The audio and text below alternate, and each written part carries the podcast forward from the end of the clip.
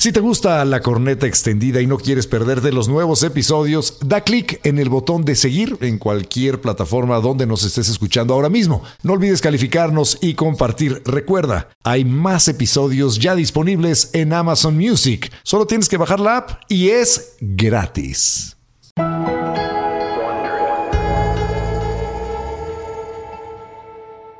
Este podcast contiene lenguaje explícito y está dirigido a un público adulto. El mensaje puede considerarse vulgar y ofensivo. Recomendamos discreción. Bienvenidos a el mágico mundo de los sueños. La experiencia onírica. Soy el mago de los sueños. Esa era una canción de cuando éramos Sí. niños, de cuando ¿Y ya nos íbamos a dormir. cuando sueñas, Sueñas mexicano? mexicano. O sea, los sueños son un reino, eh, pues para muchos muy misterioso. Bueno, para, Para todos, yo creo. ¿A dónde vamos cuando soñamos? ¿En dónde estamos cuando soñamos? ¿Estamos viviendo un sueño? ¿O será que cuando soñamos estamos viviendo? No lo sabemos realmente. Lo dijo Calderón de la Barca, la vida es sueño, mi estimado Ah, yo pensé que había dicho la vida es una mierda. No, No, ese- Ah, no, ese es Calderón de la mierda. Exactamente, es otro, otro Calderón y no vamos a hablar ahorita de Calderón, nada que Aunque ver. ese está borracho, ¿ese Con pa' el- qué? ese está, está Sí. durmiendo un sueño más profundo en estos momentos, eh, en, en la cruda. Pero sí, sí vamos a tratar de internarnos en el desconocido mundo de los sueños, porque a pesar de que ha acompañado a la humanidad a lo largo de toda su existencia, no sabemos realmente qué son, para qué sirven, cuál es su función, si tienen significado, si son una redundancia eh, neuronal. Y, y eso es lo que vamos a ir tratando de desentrañar. Para empezar, a mí me gustaría hablar de uno de los sueños más horribles que me ha contado José Ramón que él ha tenido. Ajá. Cuando soñó con el Baester Gordillo, que tenía relaciones sexuales con el Baester Gordillo. Y eso ¿De es dónde? cierto, ¿eh? Eso es cierto, eso sucedió alguna vez, yo, yo lo he contado en el radio, si es que escuchan el programa, aparte de este podcast, pero bueno, lo he contado, eh, alguna vez, eh, porque pues, trabajamos con noticias, en mis sueños apareció el Bester Gordillo y tuvimos sexo, no recuerdo muy bien cómo fue, pero sucedió, y sucedió agraciadamente solamente una vez, pero me acuerdo que me desperté pensando, ¿qué carajos te pasa, cabrón? O sea, ¿qué, ¿Por qué? qué onda contigo? ¿Por qué?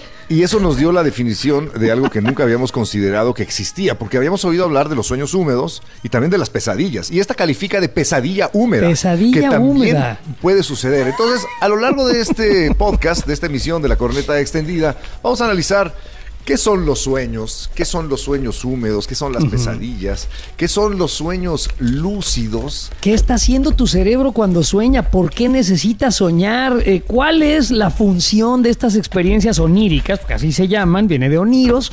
Este, ¿Qué está pasando en nuestra cabeza y qué está haciendo nuestro cuerpo con esta actividad extraña mental que son los sueños? Y para ello hemos invitado a una experta que no, no estaban ustedes soñando, ni era una voz en su imaginación la que se reía ahí.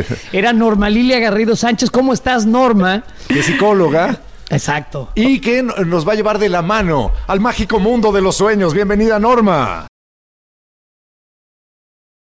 Hola, muy bien, gracias. ¿Qué tal ustedes? Todo, Vientos, todo. Vientos. Cuéntanos qué es exactamente lo que tú haces.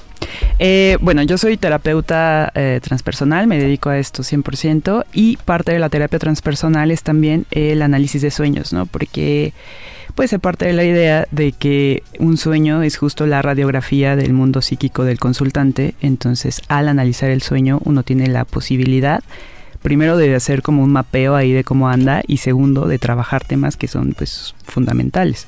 Oye, y cuando, cuando dices lo que sueña una persona, es lo que sueña recurrentemente, lo que soñó una vez. O sea, ¿por Lo qué estaba el. Bester Gordillo teniendo sexo conmigo en un sueño? ¿Qué te dice eso de José Ramón? ¿Qué me, qué- o sea, de- no, es que yo me pregunté lo mismo cuando me desperté. Dije, güey, ¿por qué? O sea, de todas las personas que podían colarse a ese tipo de sueño, ¿por qué esa señora Pudiendo haber sido Sague, ¿por qué sueñas con el Bester Gordillo? Exacto, o sea, pudiendo haber sido quien fuera. ¿Qué, qué sucede en la cabeza de una persona cuando sueña que tiene sexo con alguien que, que evidentemente no le resulta atractivo? O sí, Oh, sí. ¿O sí? en el fondo. ¿Qué estaba pasando en mi cabeza, Norma? Me, me- me encanta ese ejemplo porque la verdad es que los sueños sexuales nos llaman mucho la atención, ¿no?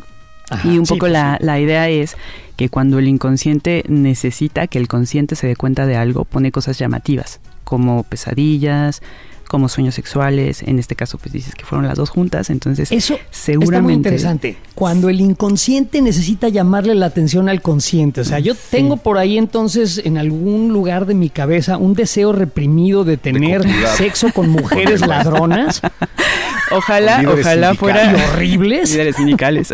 y líderes sindicales. Pero a ver, regresemos a eso.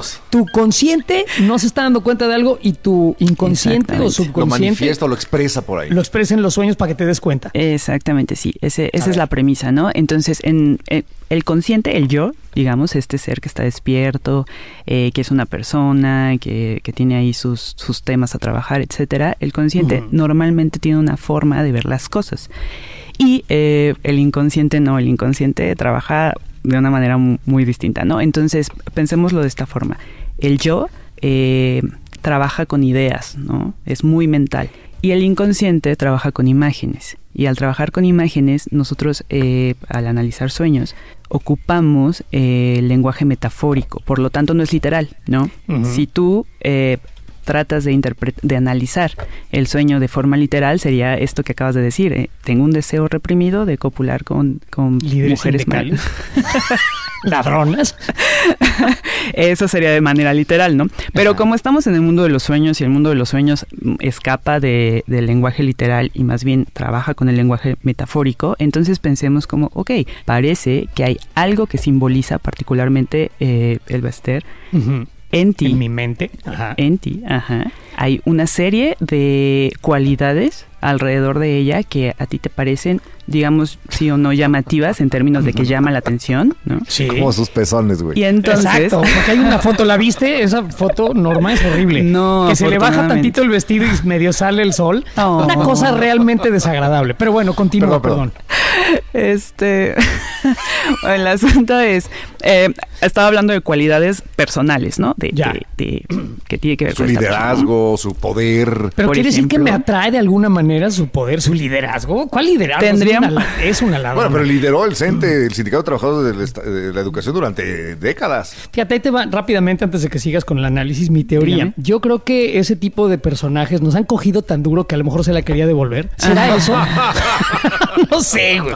No, no sé. Eh, Pero a eh, ver, ese, sigue, es el, ese es el yo tratando de darle sentido, ¿no? Como, Ya, sí, claro, tratando de explicarme la porquería que soñé. Ajá. Exactamente, porque además alivia, ¿no? Como que en algún punto, Claro. "Mm, esto se siente aliviado. ¿Qué es Pero lo bueno, contrario del yo? lo contrario del yo es el inconsciente. El inconsciente, ok. Sí.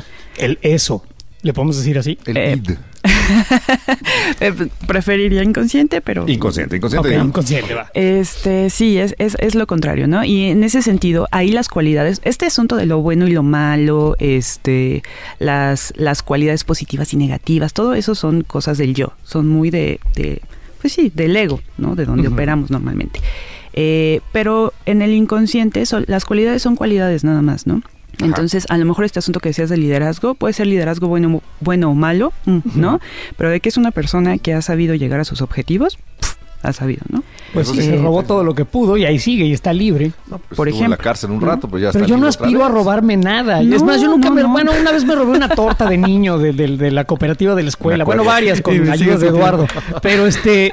Pero en realidad, pues no es mi meta, ¿no? Entonces, ¿de qué manera? No entiendo yo eh, cómo puedo yo admirar a el Bester Gordillo si me parece una No, persona pero es que no es tu, deleznable. tu- tu parte racional, es tu, es tu Por parte eso, inconsciente. ¿cómo puede mi inconsciente de alguna manera ver algo bueno en esa cosa? Ah, es que va de nuevo, ¿no? O sea, probablemente no es que sea bueno o malo. O sea, solo Ajá. hay ciertas cosas que alcanza a ver. Y bueno, en, en el acto de la cópula, ¿tú estabas disfrutándolo? No lo recuerdo tan claramente, fíjate. Yo nomás me acuerdo que pasó y que me, me pareció muy eh, llamativo, muy choqueante, que una Claro. persona que de verdad, en serio, para mí resulta eh, desagradable su, su mera existencia, o sea, que una persona así esté en el mundo y haga lo que hizo y lo que Ah, sigue me haciendo, encanta, sí. me parece terrible. Y entonces cuando me, no recuerdo así claramente, no fue como cuando he tenido sueños este, eróticos con personas que sí me gustan, Ajá. que digo, puta, ¿por qué me desperté justo cuando Claro. estaba yo finalmente haciéndole lo que he querido hacerle años? Esos son sueños eh, húmedos, bonitos, bellos. En Mm. este caso yo recuerdo nomás que me, me llamó mucho la atención que sucedió, pero no, no recuerdo haberlo disfrutado mucho, más bien era como aquí estamos y ya. Pero me acuerdo que sí, cuando me desperté, lo- la, pregunta a mí mismo fue, ¿por qué, güey? ¿Por ¿Qué te qué? pasa? Mm. Bueno, hay, hay dos cosas en los sueños a revisar, ¿no? Eh, Bueno, hay varias, ¿no? Pero esta es una forma de hacerlo. El tema y la trama. Entonces, el tema, en términos eh, generales, digamos, de cuando se tienen sueños sexuales, habla mucho de la unidad, ¿no? Porque en última instancia, tener relaciones sexuales con alguien implica eso, ¿no? La unidad de algo con otro algo, ¿no? Sí, pues, unirse, más unidos no se puede. ¿no? Exactamente. puede, exacto. Sí, sí, sí. Entonces, en términos simbólicos, los sueños en donde existe eh, cópula tiene mucho que ver con la unidad, ¿no? Y por lo que tú me platicas ahorita, eh, ese es el tema, pues. Y por lo que me platicas respecto de la trama, habla mucho de una versión hacia una unidad de un algo que tú estás por ahí, eh, pues, deleznando, ¿no? Rechazando. Diciendo, yo no quiero unirme con esto, pero en mi sueño me uní. Exactamente, sí. Entonces, muy probablemente ahí el tema a trabajar sería como qué cosas rechazas. Todo esto hay que pensarlo, ¿no? O sea, el. Bester estaba por allá viviendo su vida, ¿no? Entonces, todo Sí. esto eh, tiene que ver contigo y con tu psique. Entonces. ¿qué temas estoy yo rechazando dentro de mi misma psique, dentro de mi mismo eh, existir, ¿no? Eh, Jung tiene un... am, Carl Jung. Carl Jung, Carl Jung, el, el- el discípulo, bueno, incluso socio de Freud, ¿no? en bueno, un momento y luego se pelean. Pero bueno, eh, él eh, tiene o desarrolla un concepto que es la sombra. Y la sombra es todo aquello eh, que tenemos, que es parte de nosotros, pero que vamos mandando para allá, a donde no se vea, porque para el yo eh, es complicado aceptarlo, ¿no? Es todo eso que nos causa vergüenza, eh, que nos da miedo también, ¿no? Entonces, uno va puliendo un tipo de personalidad y para pulir ese tipo de personalidad necesita dejar fuera ciertas cualidades que son parte, pues, innatas, ¿no? del- del ser humano. Bueno, vamos a hablar de todo esto, vamos a hablar de sueños húmedos, vamos a hablar de la gente, los sueños más recurrentes, que si la gente sueña que está encuerada, que si se le caen los dientes, que, que si vuelas, que si te mueres, que, Que si te no pintan el cuerno, que si pintas el cuerno y ese tipo de cosas. Pero antes, a mí me gustaría que desde una perspectiva puramente científica, neuronal, neurológica, si tú quieres, nos expliques qué sucede en nuestras mentes cuando estamos, en nuestras cabezas, en nuestro- dentro de nuestros cráneos cuando estamos soñando. Mm, ay, esa es una cosa muy bonita, pienso yo. en realidad lo que sucede es que las ah, ondas cerebrales disminuyen su velocidad. Entonces uno entra en una especie de también llamado estado alterado de conciencia. Entonces, bueno, cuando, cuando esto sucede, uno tiene... em, digamos que la parte consciente, que es la parte del lóbulo prefrontal que, que- que tenemos, que es la mente, la que siempre anda La conciencia. La Donde conciencia. existimos como conciencia. ¿no? Donde existimos, sí, perfecto, donde existimos como conciencia, eh, está en un estado, digamos, de reposo en términos de que las ondas cerebrales son más lentitas, ¿no? Hay como un espacio más amplio entre una y otra. Eh, en realidad, estas ondas, o el que haya tanto espacio entre onda y onda, es lo que permite justo como eh, que el inconsciente, digamos, entre en acción, que es esta parte del cerebro más animal, ¿no? Que tiene que ver con, con instintos y etcétera. Por eso se desatan tantas imágenes diferentes. Eh, O sea, la ciencia puede determinar cuándo un- un- una persona con el equipo correcto, es- dormida, está soñando y cuándo no. Sí, sí, sí, sí. Y de hecho las personas, todas las personas soñamos. Cuando nos despertamos y decimos como, ay, hoy no soñé nada, más bien no me acuerdo de lo que soñé. Pero el cerebro está trabajando todo el tiempo y todo el tiempo está generando ¿Y imágenes. por las qué te acuerdas de unos o de no? O sea, ¿es porque te despertaste a la mitad del sueño? O sea, todas las noches sueñas, pero te acuerdas de unas ¿De los noches más te acuerdas que soñaste y otras no. ¿De qué te acuerdas? Bueno, se supone, Ajá. porque también cómo vamos a determinar esto, ¿no? Pero una idea es que eh, nos acordamos de aquello que fue importante, que es justo aquello que el inconsciente eh, quería mandar como hacia el consciente, ¿no?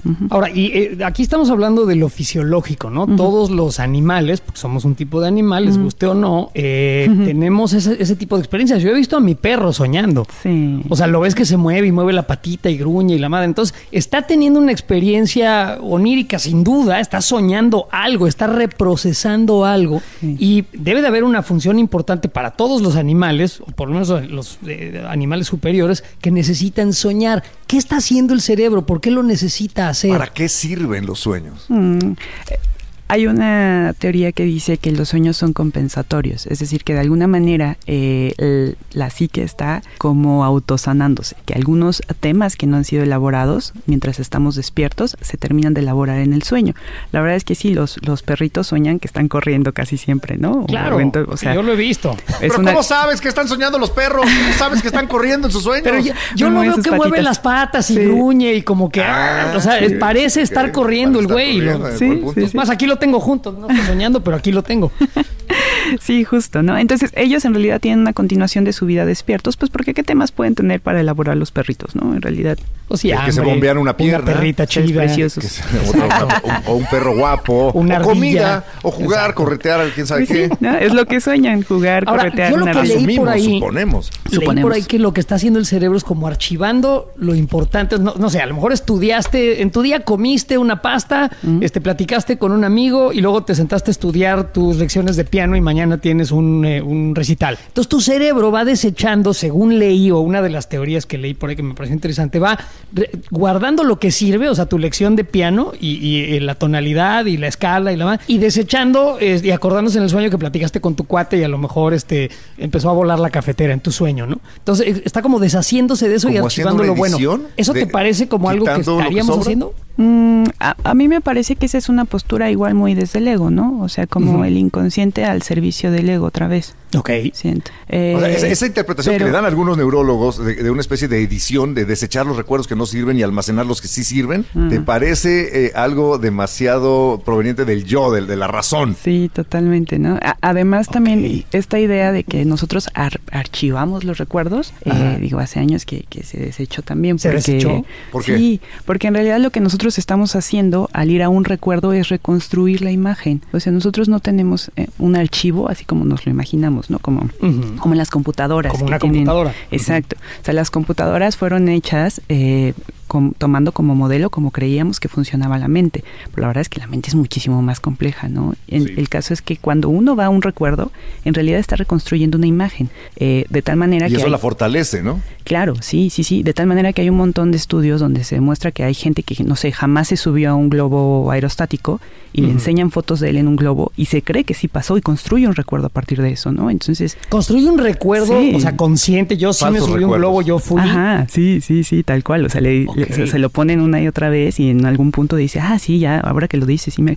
Y, de hecho es un tipo de psicosis? ¿No es una locura? no, le pasa a todo mundo. y eso ha sido un problema en, juicios con delitos horribles. Que la gente se acuerda de cosas que no pasaron. Cosas que, no sucedieron. Y, también seguramente ustedes lo han vivido. Que de repente algo que pasó y que has contado muchas veces, al rato ya te acuerdas más de, la, de cómo lo contaste, de cómo fue en la, en la realidad.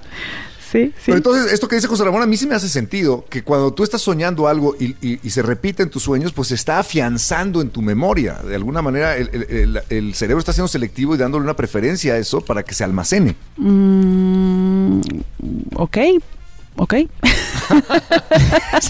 pero, ¿estás de acuerdo o no? No comulgas tanto con ese. Vamos, no, como que no comulgas tanto con esa idea. Es explicación racional para algo que no es del dominio de lo racional. Fíjate, a mí, por ejemplo, te pongo otro ejemplo de este, de este tipo, o, de por qué a mí me llamó la atención la idea. Yo muchas veces cuando tengo eh, a lo mejor que presentar un trabajo, un proyecto al siguiente día, sueño con ello, me duermo mm. pensando en ello, sueño con ello, me despierto pensando en ello y durante mi presentación o mi trabajo estoy regresando a lo que, a lo que machaqué todo el día anterior y hasta lo que soñé para decir, no, güey, tú y yo habíamos dicho, porque acuérdense que yo hablo solo, este, ya se los he dicho en otras emisiones, tú y yo habíamos dicho que ibas a decir esto o a hacer esto en tu presentación. Este, no sé si, si, si en realidad ¿Es así o nada más me lo estoy imaginando así y a mí me funciona para lo que tengo que hacer? No, no, yo creo que también, eh, o sea, esa sí es, desde luego es una posibilidad, tiene muchísimo que ver con cuando las cosas nos importan, ¿no? Este, a veces uno tiene una presentación y sueña con esa presentación y desde luego habla mucho de eh, el nivel de atención que le estábamos poniendo. De la importancia que tiene. A mí me ha pasado eso y despierto y digo, pues manches,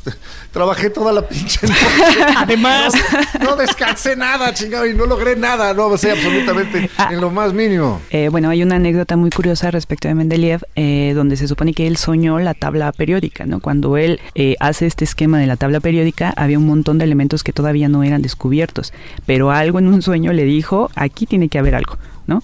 O sea, tengo el número 1, el 2, el 3 y el 4 tal vez no, pero en el 5 es este otro elemento el que va. Entonces, la verdad es que los sueños también nos sirven para elaborar cosas del mundo eh, consciente, ¿no? Del mundo despiertos. O sea, sí. Claro, y está, una está idea. esa Sí. vieja anécdota que no se sabe si es verdad o es mentira, de Salvador Dalí, que antes eh, de ponerse a pintar, se quedaba sentado en una silla con una campana en su regazo o en su mano, y cuando se iba quedando dormido, se caía la campana, lo despertaba, y en ese momento la imagen que tenía en la mente, que le había provenido del sueño de in- inicial, de ese, ese espacio entre la, eh, la- estar despierto y dormido, y ¡pum! De ahí sacaba sus ideas. Sí, sí. pero ahora, perdón, pero según yo, no, no estaba bien dormido, no estaba en, en lo que se conoce como la fase de, de movimiento rápido ocular.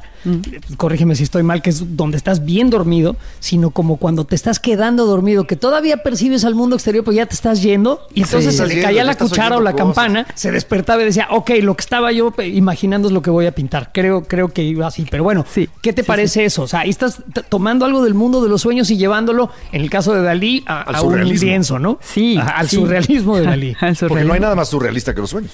Totalmente, sí. Y además, o sea, justo cuando ellos empezaron con este movimiento del dadaísmo, era muy en ese sentido, ¿no? De tener como acceso a este mundo eh, de los sueños, que después el movimiento pasa a ser surrealista, eh, y de cómo podíamos tener acceso a, a- a verlo, ¿no? A, a- esas imágenes que incluso cuando tú las cuentas, casi nunca queda igual, ¿no? O sea, por más de que lo expliques, casi siempre hay algo como inverosímil, ¿no? Algo que se escapa, porque ese, pues sí, ese mundo es diferente. O difícil de explicar, o, o que no recuerdas correctamente. Sí, justo, totalmente. entonces tú piensas que, que los sueños no tienen ninguna función en cuanto a la memoria, que simplemente es una manera del inconsciente comunicándose con lo racional, Mm, expresando lo- las inquietudes que tiene o las cosas que le preocupan. creo que puede, puede tener que ver con la memoria. No creo que sean exclusivamente hechos para que nos acordemos de las cosas, ¿no? Por, por lo que les decía respecto de los recuerdos, que son más bien una reelaboración. Entonces, no sé, siento que, digo, pasamos dormidos ocho horas al día en el ideal. No estoy segura de que el espacio onírico sea para poder almacenar cosas, ¿no? De, de mientras estamos despiertos. A mí me da la impresión de que sí es un acceso hacia una parte pues más amplia de nosotros. Hay otra, otra teoría interesante, porque como bien dijiste, todos los animales, o por lo menos al parecer los mamíferos, Parecer, los mamíferos sueñan, sueñan. ¿no? Eh, esto quiere decir que la evolución favoreció este comportamiento. El sueño. Sí. el sueño. Ahora, los mamíferos necesitamos dormir y el cerebro podría aburrirse. Entonces, también existe la teoría de que es una especie de cine, una proyección de entretenimiento para que el cerebro dormido eh, pueda descansar estando entretenido, para que el cuerpo se relaje, pero la mente pueda tener eh, esta, esto, que esté pasando algo, Una necesidad evolutiva que- de entretenimiento. para que dure el, el descanso, ¿no? Ok. A ver. Es otra teoría que leí por ahí, que para eso, ¿Qué te para eso sirven los sueños. Me, me- me parece una idea muy bonita otra vez, ¿no? Como... Otra jalada. No, una no. chingadera. Dilo, dilo, Di es una jalada, es una mamada. No, es una no. mamada eso. Es una mamada. ¿De dónde sacan esta información? pues? Porque Estamos por podríamos eso. dormir profundamente sin soñar y estar descansados, pero a lo mejor el cerebro necesita ese entretenimiento. Bueno, quiero dormir Sí. cansado para no soñar en Para- ti, y, no, y güey. no despertar jamás. Y no despertar jamás, güey, exactamente. O sea, pero Ya- entonces ya es una fumada. güey, no te no, seguro. Bueno, sí, el sueño más largo, ¿no? Que es el, el que va en pijama eterno. pino. Ujú. Me parece bien interesante cómo eh, el yo, el yo cree que hay algo específicamente hecho para su entretenimiento, ¿no? Ok, aquí es una vez más una cuestión de, de ego, de es que Ego. yo lo que pasa es que estoy haciendo esto. Estoy Bueno, aburrido, entonces que me, que me Pero ¿por qué favoreció ¿no? la evolución el que soñemos y que sueñen los animales? ¿Por qué? ¿Qué- ¿Para qué sirven?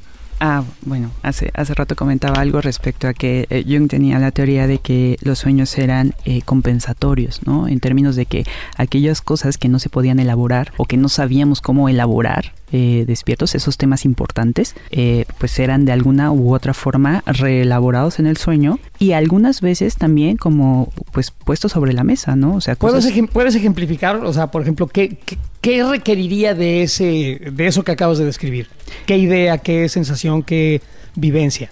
eh, respecto de elaborar un tema, a eso te Sí, refieres? o sea, que algo que no puedo hacer conscientemente, que no puedo lidiar con ello conscientemente, no puede el yo, tiene que lidiar con ello mi subconsciente. Eh, por ejemplo, una serie de cosas que, que te causan aversión del vestir, ¿no? O sea, Regresando al horrible sueño. ajá, a ese sueño tan horrible. O sea, tú de manera consciente, desde luego, que no harías un análisis respecto de las cualidades que tiene esta mujer, ¿no? O sea, como qué podría haber ahí que me interese, ¿no? Ese sería el yo. Pero eh, si el inconsciente lo pone ahí, sobre todo en una imagen tan em, significativa, sexual, asquerosa, sexual, tan significativa, me obliga a voltear a ver, ¿no? A ver qué está pasando ahí. ¿Qué pasa? Y entonces, si, si te acercas a ver el tema y te acercas a verlo eh, tratando de, de, tener esta apertura, digamos, no tanto como desde el prejuicio, sino como esta apertura de, bueno, a ver, ¿qué hay aquí? ¿no? ¿Qué hay aquí que todavía no integro? ¿Qué hay aquí que me gustaría integrar? ¿Qué hay aquí que me avergüence probablemente de mí? O sea, eh, eh, abre la posibilidad, ¿no? Tiene un, un, espacio ahí. Eso por un lado. Por otro lado, por ejemplo, cuando una persona sufre una pérdida, ¿no? Cuando hay una muerte de algún ser cercano, normalmente cuando tenemos este, esta experiencia de que soñamos, ¿no? Con alguien que acaba de fallecer o con alguien que está muy enfermo. O que falleció hace mucho. O que falleció hace mucho también, ¿no? Sí, sobre todo cuando, cuando ya fallecieron, tenemos esta idea eh, pues muy como del imaginario colectivo de que, ay, pues es que el muerto tenía algo que, que solucionar contigo, ¿no? Y por eso vino a verte. Que la verdad es que, pues, o sea, pues que va a tener que ver él contigo, ¿no? Seguramente ya anda en otro plano muy distinto. Yo he escuchado también eso, gente que dice, ay, el otro día soñé con tal persona que ya no está. Y, y eso quiere decir que está bien el que yo haya con esa persona. Es son buenos deseos nada más. sí, esas son cosas bonitas que pensamos y ya somos románticas, pero eh, tu cerebro lo que está haciendo tu cerebro yo creo que va más a lo, a lo que nos estabas diciendo tú. Tu cerebro está procesando una pérdida o procesando una ausencia, no sé. Exactamente, ¿no? O sea, cuando, cuando hay esta clase de sueños, normalmente son muy en este estado de que ya no hay dolor, ¿no? Y eso es una realidad. O sea, que nos los imaginemos ahí bien y eh, con aura blanca y no sé qué es otra cosa, ¿no? Eso te está ayudando a tu proceso de duelo. Exactamente, sí, sí, sí, ¿no? Es como una forma que tiene la psique de reorganizar todo lo que acaba de pasar y en algún sentido te está diciendo ya no hay dolor, ¿no? De este ser que tú querías tanto, ya no hay dolor. Bueno, hablemos de los sueños más bonitos de todos, ¿no? Los que más le gustan a la gente, que son los sueños húmedos. sin el Bester Gordillo. Sin el Bester Gordillo. Sin el Bester Gordillo. Los bonitos. No, los, bonitos, los que está ahí la persona atractiva, la, esta persona que te gusta tanto, donde la encuentras y pasas un buen rato con ella. Sí, pero no nada más hay eso, güey, porque hay personas heterosexuales que de repente tienen sueños homosexuales y, viceversa. Bueno, entonces yo creo que, entonces mire, este, a mí se me hace que entonces no son del todo heterosexuales. entonces están de alguna manera procesando sus deseos homosexuales o este, su zoofilia posible, ¿no? Eh, eso, bueno, acuerdo a, lo que nos acaba de decir eh, Norma, pues sí, sí sería lo correcto. Primero que nada, ¿en qué etapa de la vida empiezan los sueños húmedos? Sí, eh, justo en la pubertad, ¿no? Son muy comunes en la pubertad y pues parte de la adolescencia. A veces se, se pasan a más adelante, pero son súper comunes ahí porque justo regresando a este asunto de reelaborar procesos que no sabemos elaborar bien cuando estamos despiertos, es justo esta, esta especie de iniciación, ¿no? En la vida sexual en un sentido. O sea, ¿cómo, eh, cómo lo harías si estuvieras despierto, pues? Entonces, eh, mientras estás dormido, hay esta clase de, pues sí, de experiencias, digamos, ¿no? Eh, en un ¿Estás ensayando? ¿Estás practicando? es, fíjate que eso tira por tierra la idea de que son una forma de almacenar recuerdos, porque en ese momento yo era, o sea, más virgen que María. Pero habías, pero habías leído, habías oído, te habían contado tus amiguitos, tenías una idea. bueno, es como el ejemplo del globo. es como el ejemplo del globo. Viste tantas fotos, tantas imágenes en revistas, tantas pláticas con tus amiguitos y tíos que ya formaste una idea de cómo sería. Por eso, pero no es ningún recuerdo. No. Entonces, no, estamos hablando ahí de, ediciones, es una, una creación de... práctica mental. Sí, sí es, es, una creación tal cual, ¿no? Porque además eh, los sueños mm, vienen mucho desde la imaginación, desde esta capacidad creativa de, de la psique de, de generar imágenes muy particulares. Eh, y lo que se dice de las imágenes de los sueños es que se viven a nivel corporal también, ¿no? Sí, exactamente es lo que estaba yo diciendo. Bueno, los sueños con emisión, ¿Qué mejor, digamos. Qué mejor, qué mejor ejemplo que esos, ¿no? O sea, a nivel eh, sensitivos estás atravesando la experiencia, no es como, ay, si hubiera o si yo hiciera, no, o sea, estás atravesando la experiencia. En ese momento eso que se vive es real. Eh, los antiguos griegos, en lugar de contar como anoche soñé, decían anoche me aconteció, porque mm. había acontecido, ¿no? Y, y, creo que eso justo, o sea, el material experiencial es lo que hace trabajar con los sueños tan interesante. O sea, tú ves cuando alguien cuenta un sueño y te lo cuenta, pues pasó, ¿no? Se vuelve a emocionar o se vuelve a espantar o lo que sea que, que, haya sucedido, que haya acontecido en el sueño, lo, lo revive porque a nivel sensitivo ocurrió. Bueno, tan ocurrió que hay gente que habla en sus sueños y que otras personas la pueden oír, pero esa persona está en su sueño. Yo he oído a mi, a mi pareja hablar, o sea, y, decir cosas. Y es más, he tenido conversaciones con ella dormida. Y es muy, es muy extraño, además, porque además no sabes bien qué está, en dónde anda, ¿no? Entonces nada más estás como, como acompañándolo, tratando de adivinar en qué anda en su sueño. Sí, totalmente. Otro estado de conciencia, ¿no? Por, completo. Normalmente eso sucede. Eso, por ejemplo, este, esta, esta sensación de cuando se te sube el muerto, eh, etcétera. Esas cosas ocurren porque, mm, otra vez regresando como al plano neurológico, eh, tenemos sistema nervioso central y periférico, ¿no? El central es el, el, cerebro y el periférico es como todo este sistema nervioso que recorre nuestro cuerpo. Cuando nos dormimos, cuando entramos justo despuesito de esta fase que decías, eh, como de sueño... De la primera fase del sueño, cuando empezamos a, a Estás quedando dormido, ¿no? Que estás entre, entre azul y buenas noches, como dicen. Exactamente. En ese punto se apaga de alguna manera el sistema nervioso periférico, de tal manera que cuando tú duermes no tendrías por qué estar actuando como los perritos, ¿no? Eh, moviéndote. ok.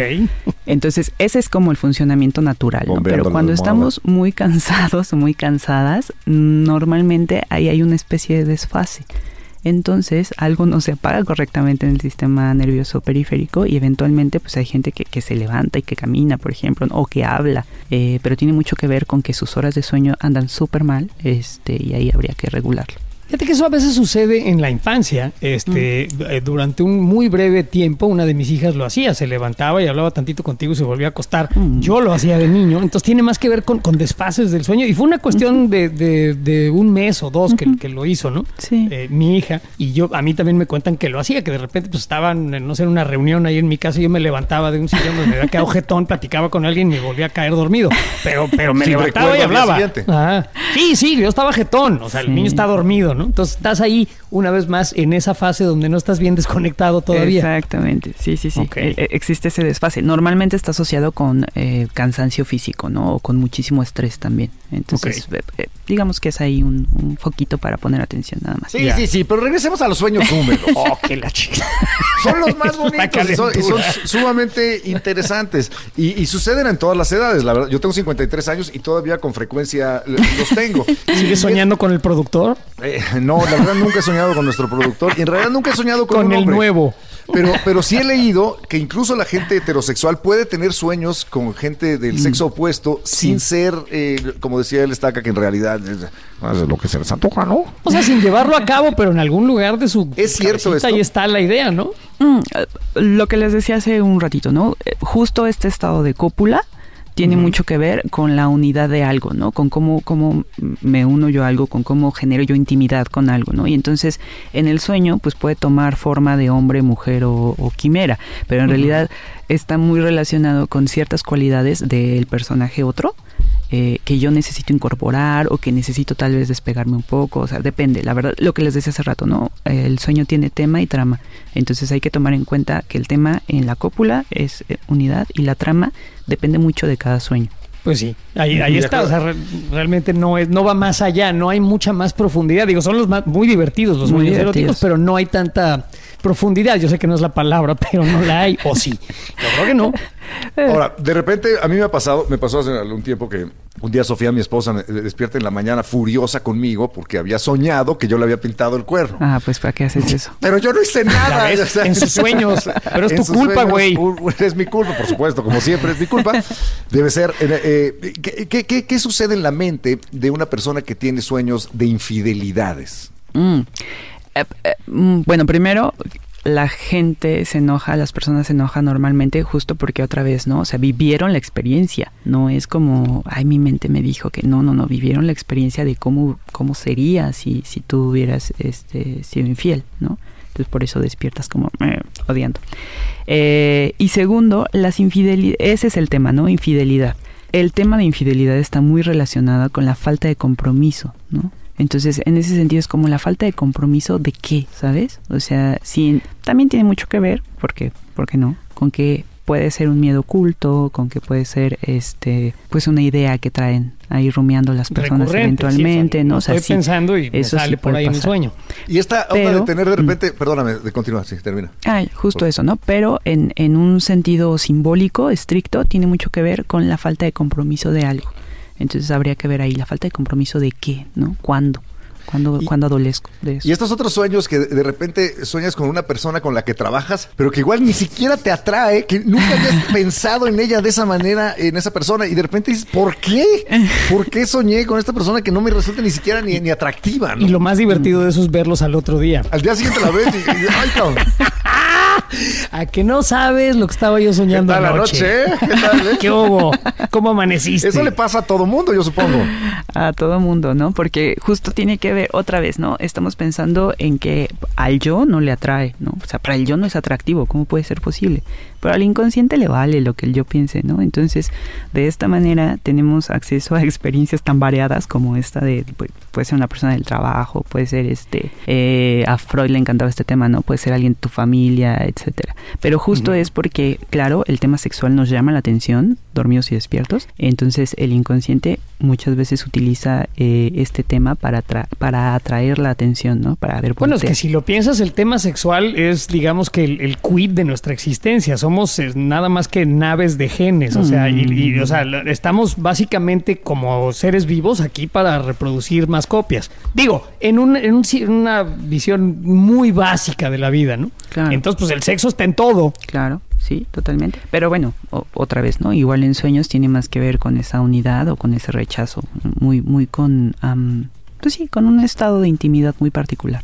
Y otro aspecto eh, terrible de los sueños son las pesadillas. Yo lo que he leído por ahí es que las pesadillas son una manera del cerebro de prepararnos para reaccionar ante situaciones de emergencia. O sea, nuestros ancestros soñaban que los atacaba el oso y, reaccionaban de cierta manera. Y entonces, en el momento en que sucedía en la realidad, ya tenían una especie de experiencia previa que les permitía manejar ese estrés. ¿Qué, opinas de esta teoría?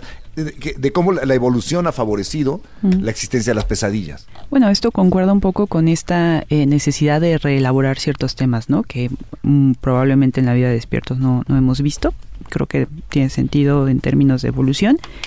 Eh, actualmente las pesadillas, sobre todo en un proceso terapéutico ¿no? y con análisis de sueños, las pesadillas son abordadas en términos de aquello con lo que no me quiero enfrentar cuando estoy despierto, ¿no? O sea, cuando te va a ver gente a ti, por ejemplo, que, ah, está llevando una terapia de psicoanálisis contigo y te dicen, es que tengo este tipo de pesadillas, sueño con que se muere mi familia o sueño con que se cae mi casa, tú puedes a partir de ello decir o determinar qué es lo que les está eh, causando las pesadillas y, e identificar el miedo en el mundo real, no en, no en el en el imaginario, bueno, en la imaginación. Sí, justo, justo, porque eh, el sueño, como decíamos, ¿no? Tiene mucho que ver con el lenguaje metafórico. O sea, las cosas que pasan en el sueño no son de corte literal. Entonces, aunque yo tenga miedo de, que se caiga mi casa, decías, ¿no?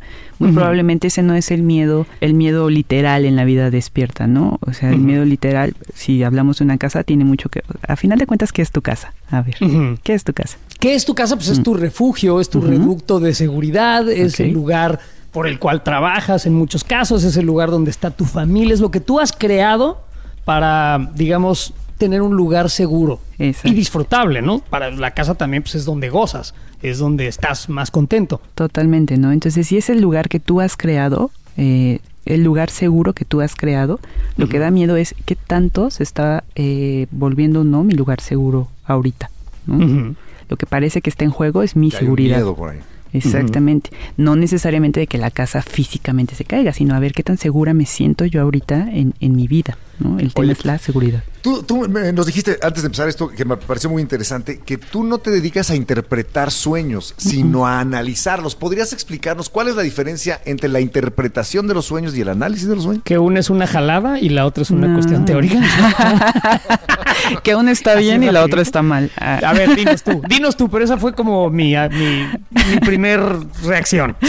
No, la verdad es que, o sea, justo la, la interpretación de sueños es como el primer acercamiento, digamos, de manera científica eh, a cargo de Freud en 1900, ¿no? Eh, él desde luego dice, no puede ser que pasemos tanto tiempo soñando y esto no tenga como una injerencia pues sí, de importancia, ¿no? En, en la vida de- del consultante. Nomás vamos a puntualizar, cuando dices interpretar un sueño es, si soñaste con esto, quiere decir esto, porque como he visto artículos en peluquerías, en revistas chafas de los sueños de un auto quiere ¿Qué decir que tendrás sueños? no sé qué más. o sea, justo. se me hace una jalada tratar de decir los todos los sueños son así, ¿no? De Sí. todos los individuos. Sí, sí, sí, justo, justo, ¿no? Porque la interpretación de sueños viene de un intérprete, ¿no? De un alguien eh, en medio que sí sabe lo que significan los sueños y que entonces tú vas a ir a preguntarle y él va a hacer esta interpretación y te va a decir, ah, esto es lo que significa, ¿no? Eso es casi un mago, ¿no? A mí me suena un poco sí, jalado un de los pelos, la verdad. un poco por ahí, ¿no? Y entonces lo que lo que Freud intentó hacer en ese momento fue justo esto, un diccionario, no no nunca lo hizo, pero era un poco esta idea como de ah, ok. Y además, digo, a Freud le encantaba también el tema sexual, entonces todos los sueños tenían alguna índole sexual, ¿no? O sea, incluso aquellos que no se trataban de sexo. Y es justo ahí donde viene la ruptura con Jung. Jung dice como, o sea, pues el sexo sí es importante, pero ha de haber más, ¿no? O sea, por ahí debe haber algunas otras cosas. Eh, y lo que él propone, eh, que es cuando viene la ruptura con, con ellos dos, lo que él propone es el análisis eh, partiendo de esta raíz etimológica de lisis, que es desmenuzar, ¿no? Entonces él dice como que si podemos desmenuzar la imagen del sueño y analizar parte por parte cada cosa y llegar como a su a su esencia, podemos saber de qué va cada sueño, ¿no? Y cada sueño depende de cada soñante. Y en ese sentido, por ejemplo, cuando él se dedica a hacer este, este análisis, busca un método que, pues, es que sí, la psicología siempre ha estado muy ansiosa de ser científica, ¿no? O sea, como que le encanta tratar de, de entrarle a la ciencia. Entonces, en este... Y no eh, lo puede ser del todo, digo, me, me Pues no, no. no lo puede ser del todo porque finalmente pues, son Justo. interpre- o sea, es, es conocer al individuo, no aplica para todos, ¿no? O sea, un virus es un virus, pero Exacto, un exacto. pensamiento obsesivo pues depende de quién lo piensa. Totalmente, ¿no? O sea, es muy subjetivo, estamos muy en el plano de lo subjetivo, ¿no? Y, y, y en tra- tratar, perdón, tratar de medirnos con ciencias exactas, pues es, es muy complicado, ¿no? Son, son cosas diferentes, cualitativamente distintas. Pero bueno, entonces él en este rollo de tratar de entrarle igual a la, a la ciencia, utiliza el método fenomenológico y dice, este es un método avalado por la ciencia, entonces desde aquí voy a analizar yo los sueños, ¿no? Y la fenomenología es un asunto muy de eh, descripción en términos de qué es lo que está pasando, sin juicios, eh, sin si me gusta, me da miedo, si no sé qué no, o sea, sino a ver qué es lo que está pasando, que es un poco lo que hicimos con la casa. ¿Qué es la casa? ¿no? Una casa es lo mismo aquí en China, aunque tenemos diferencias culturales desde luego, pero la idea es tratar de llegar como mm, a lo más esencial de cada elemento. Bueno, y tengo otra pregunta para ti, Lilia. Dígame. ¿Tú crees que los sueños son premonitorios? Ah. ¿Existen los sueños premonitorios? Eh, o sea, para ¿Sí? que un sueño... Sí, ¿De veras? Sí, sí, o sea, sí hay registro, pues, ¿no? Y cómo le dices a la persona que no es cierto, ¿no? Hay a ver, dinos, hable- hablemos, de- hay registro histórico de sueños premonitorios, o sea, yo soñé que iba a pasar esto y sucedió, Y no es una casualidad. O en ocasiones tiene que suceder que alguien sueña algo y sucede, Mm. pero muchas veces alguien sueña algo y nunca sucede y solo la gente nota cuándo Bueno, sucede por soñé casualidad. 20 veces que te iba a matar y chin, te maté. Ah. Pues bueno, eso no es premonitorio, ¿no? Tengo, llevo 20 Claro. noches pensando en cómo te Pero, me a ver, deshago a de ti. explícanos, por favor, Claro. Norma. Bueno, eh, el asunto es que sí, o sea, hay registro de personas que afirman haber soñado algo y es como muy complicado decirles algo, fue una casualidad, ¿no? O sea, la verdad es que eso es algo que no podemos eh, desmentir y por lo tanto, bueno, pues ha, ha sucedido. Para que un sueño sea premonitorio, sí necesita ciertas, este, pues características, ¿no? O sea, Es que si de repente somos 130 Pues, millones de mexicanos Ah. y uno el 18 de septiembre de 2017 soñó que iba a temblar, mm, ese güey tuvo un sueño premonitorio. Pero supongo que todos los días hay entre los 130 millones gente que sueña que va a temblar y no tiembla. mm, sí. En ocasiones, a fuerza por coincidencia estadística, pues sucede, pero eso no quiere decir que sean premonitorios, en mi opinión. Ya, el, el asunto es que justo la definición del sueño premonitorio es cuando sueñas algo que después sucede sin tener un indicio de que iba a pasar. Esa es la definición. Si es casualidad o no es casualidad, si lo había soñado antes, la verdad es que pues no entra dentro de la definición. Dijiste que hay registros, entonces danos un ejemplo de un sueño premonitorio, digamos, aceptable, eh, Ah, no, creíble. también. Tú te pases. ¿No? ¿Cómo que? También tú no te Es que pases. O sea, lo, que, que lo que no quiero es... Me parece difícil de creer. acá. Me parece difícil de creer. Sí, sí, desde luego sí es difícil de creer. O sea, Porque entonces tendría yo que creer en, en- en las personas que ven el futuro y en las personas que adivinan mi suerte y, Mm. y en la magia y demás. Siento yo Mm. que, que tú razón tienes ahí un más, lugar. güey. No, ahí te va, ahí va mi, mi propio análisis. Ahora va de, va de acá para allá. Venga. Yo siento que tú sí tienes eh, o la sensación o algo de evidencia que a lo mejor no nos compartes de que algo en los sueños es más que nada más un proceso eh, fisiológico, mental o demás. Eh, eh, yo creo que en lo que hemos platicado hasta ahorita hay algo de los sueños que aún tú no puedes alcanzar a, a negar o a afirmar. ¿Estoy en lo ah, correcto? Totalmente, sí, sí, A ver, totalmente. platícanos un poquito de eso, de, de lo que tú a lo mejor tienes como un área a la que no te asomas muy seguido, pero que podría ser. Échale. Una, una, una aseveración de Jung es justo este inconsciente colectivo, ¿no? Y el inconsciente colectivo no incluye solo mi inconsciente personal. ¿Qué es el inconsciente colectivo? El inconsciente colectivo es este lugar eh, como más amplio, digamos, como esta psique eh, universal, de alguna forma. Esta psique universal es un tipo de inteligencia eh, que hace que las que la energía, pero la energía no como esotérica, ¿no? O sea, la energía en términos de que somos energía y materia, ¿no? Sí. que esa energía, la energía psíquica, se organice de cierta manera. Y él tiene un estudio bien interesante respecto de los arquetipos, ¿no? Los arquetipos son, eh, pensémoslo un poco así, ¿no? Como si el inconsciente colectivo fuera el mar, los arquetipos son una especie de botella o de vasito o de jarrón, ¿no? Entonces cuando tú tomas agua de ese mar, se acomoda eh, en función de este recipiente, digamos, en el que lo estás poniendo. ¿Ese ¿no? recipiente es el individuo? Ese recipiente es el arquetipo. El arquetipo, los arquetipos más conocidos son pues el héroe, el arquetipo de la madre, eh, la víctima, ¿no? O sea, lo que, lo que Jung dice es que toda energía psíquica se va a acomodar siempre en un arquetipo y esos arquetipos son universales, independientemente de la cultura en la que Y estemos. hay muchos, Y hay muchos, exacto. ¿no? como individuos, pues. Eh, sí, como de hecho, en un individuo puede haber varios arquetipos, ¿no? Tú te puedes fijar y cómo, cómo actúa una persona y es como de que, mm, ¿no?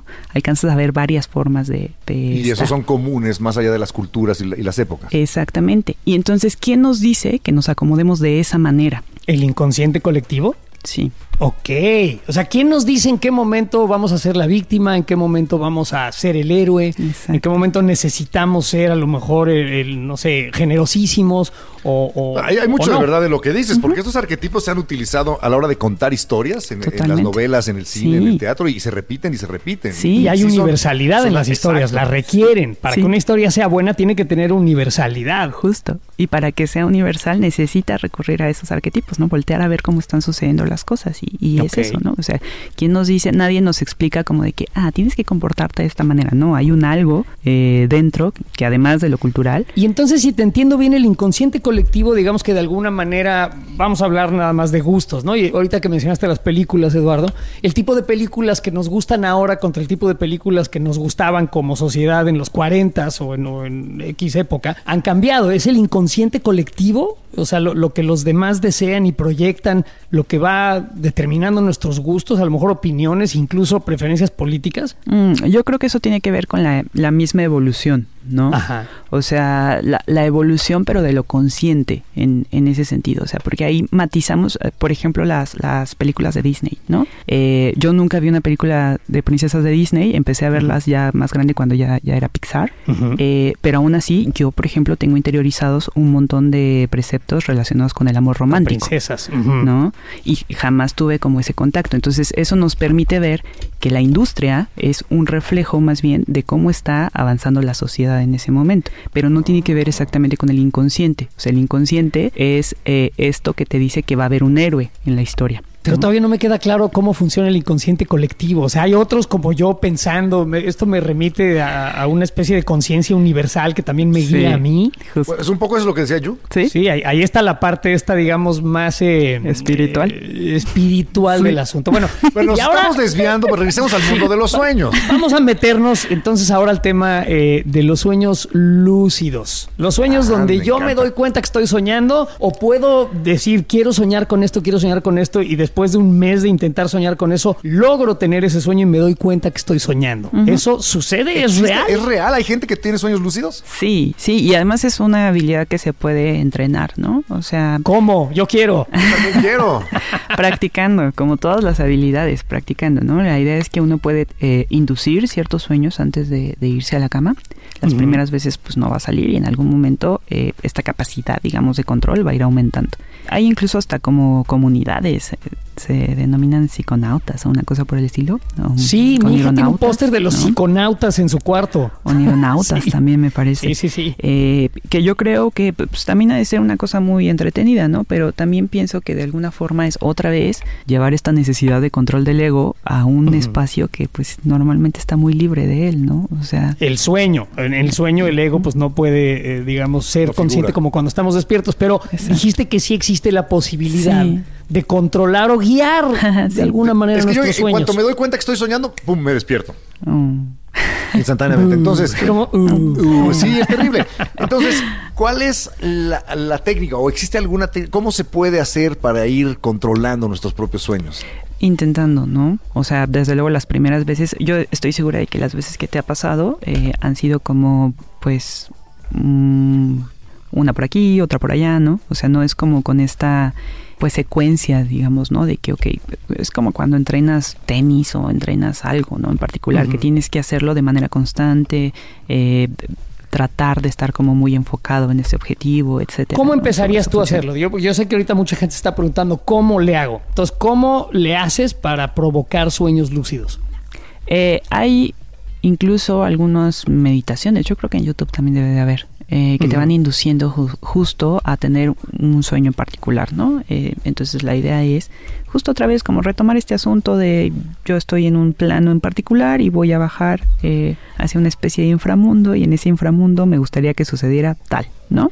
Esto es justo mientras estás en la fase de que aún no estás completamente dormido, ¿no? En, en esa ensoñación ahí se alcanza, eh, las primeras veces se pueden alcanzar a meter ahí algunos elementos. Y con la práctica, bueno, pues podrás ir metiendo más cosas, ¿no? Incluso como qué quieres hacer ahí adentro, etcétera. Te digo, o sea, sí se puede hacer, Vamos, es una- un asunto mucho de Yo práctica también. sobre todo, pero pienso, pero pienso que es llevar estas actitudes del ego a un espacio que normalmente está muy, muy limpio de él, ¿no? Entonces, ¿cómo por qué? ¿Echarías a Ah, perder tu o sea, tú- experiencia en los sueños al hacer esto? Yo pienso. ¿Consideras? Porque yo, yo veo que lo, lo, lo trataste así como, como con un poco de fuchi. Ah, sí, ¿verdad? Bueno, Así y ahora, ya para cerrar, me gustaría no que eh, interpretaras un sueño mío, sino que lo analizaras. Un sueño que he tenido con cierta recurrencia a lo largo de mi vida, que más que sueño es una especie de pesadilla, en la cual de repente, en medio de mi sueño, siento que se empiezan a desprender mis dientes Mm. y al rato tengo la boca llena de todos los dientes que se me cayeron, como si fuera, no sé, como si trajera un montón de dados adentro de la boca, y empiezo a escupir y, y- y me van saliendo todos mis dientes y me quedo totalmente chimuelo. Se va a morir alguien, ¿no? Es- ¿Por qué? ¿Por qué? ¿Por qué se va a morir alguien cuando sueño eso? Procura no soñarlo. ¿Lo Eh, dices de, este- ¿lo dices de No, chía o lo estás diciendo en serio? no, sí lo dije de chida. ¿Tiene alguna Este, relevancia no. el- un sueño así? No, o sea, sí, sí tiene relevancia. A ver, primero, ¿no? Los sueños sí tienen relevancia en la medida en la que los recordamos, ¿no?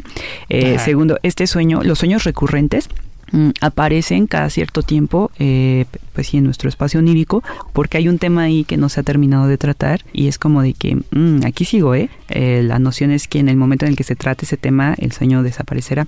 ¿Pero qué? ¿Necesito una endodoncia? Este- ¿Qué está pasando?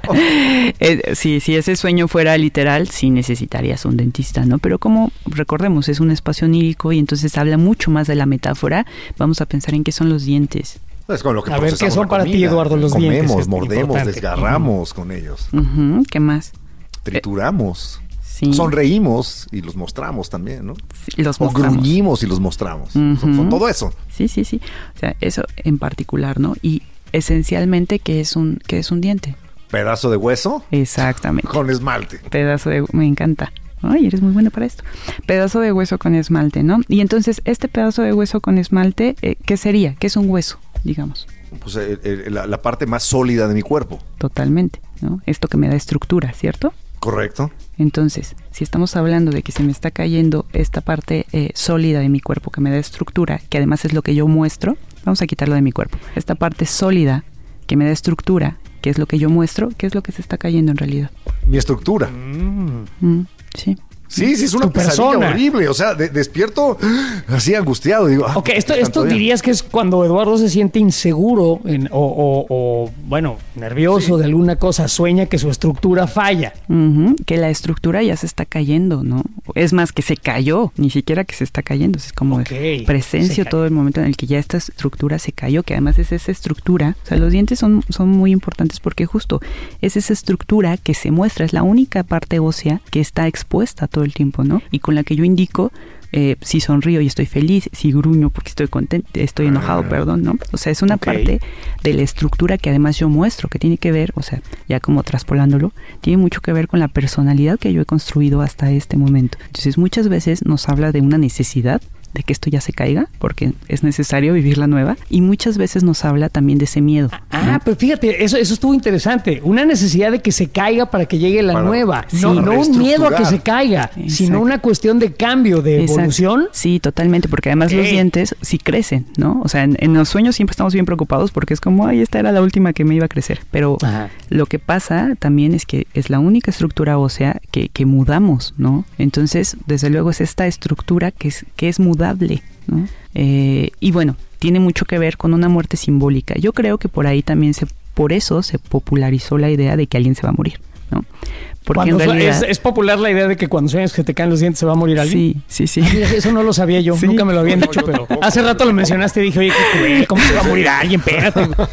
qué mala Sí, onda. es como, o sea, eso, este, creo que también las bodas dicen, ¿no? Como que alguien se va a morir, ¿no? Pero bueno, ¿Cuándo sueñas que te casas? este, o, o que alguien más se casa, ¿no? Es como de, sí, por ahí va, ¿no? Eh, y que la Ok. popo es dinero, también dicen. La popó es dinero. No, ¿eh?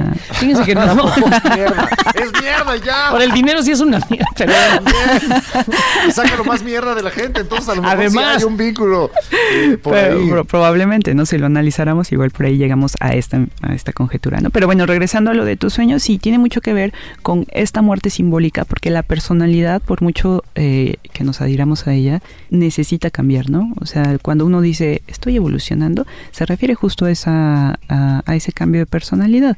Y aunque seguimos manteniendo ciertos elementos, de todos modos es necesario, ¿no? A veces la personalidad que construimos ya no nos alcanza para, para vivir lo que estamos viviendo en un momento en específico, ¿no? Entonces, muy probablemente ese sueño eh, viene justo a anunciarnos el final de, de una etapa. Oye, yo estoy seguro que mucha gente quiere analizar sus sueños con mayor profundidad este, y a nosotros y contigo. Entonces nos encantaría que compartieras con quienes te están escuchando este podcast los lugares en donde te pueden buscar, eh, mi querida Norma Lilia Garrido, Garrido Sánchez, Sánchez. Para, para, que, para, que, para que vayan y te cuenten sus sueños y les puedas hacer un análisis. Me pareció muy interesante el que acabas de hacer de- del chimuelo este que tengo enfrente. güey. De mi chimuelo. Ajá, del chimuelo de Eduardo. Este, eh, ay, ok. Sí, eh, es lo mismo que dijo Eduardo. Ay. Ay. Entonces, ¿dónde te ¿Dónde te buscan? Norma? Ok, en redes sociales estoy en Instagram como normalilia-g, eh, Facebook normalilia g me parece también, eh, Twitter normalilia g igual y tengo una página de internet que es normalilia.com. Eh, yo doy sesiones presenciales en la Ciudad de México, al sur de la Ciudad de México y también estoy en línea. Ok, perfecto. Pues ya saben, si quieren explorar más lo que sucede en sus cabecitas locas cuando están dormidos, busquen por favor a Norma. Y te agradecemos muchísimo el tiempo, de verdad. A mí me pareció entretenidísimo y muy, inter- muy interesante. No, hombre, muchísimas gracias por la invitación. A ti, Norma, Gracias a un ti. abrazo. Gracias. Abrazos. La corneta extendida. Totalmente extendida para llenarte de placer informativo. Deja que se descargue en tu aparato nuestro elixir auditivo. Si tu vicio ya era la corneta, extendida será tu perdición. Entrégate al libertinaje conceptual y refocílate nuestra posilga digital. Cada semana el tema más duro, Y el más actual que nos dé la gana abordar. sin censura, Sin tapujos. sin vergüenza. Cada martes te entra uno nuevo. Un nuevo episodio de La Corneta Extendida.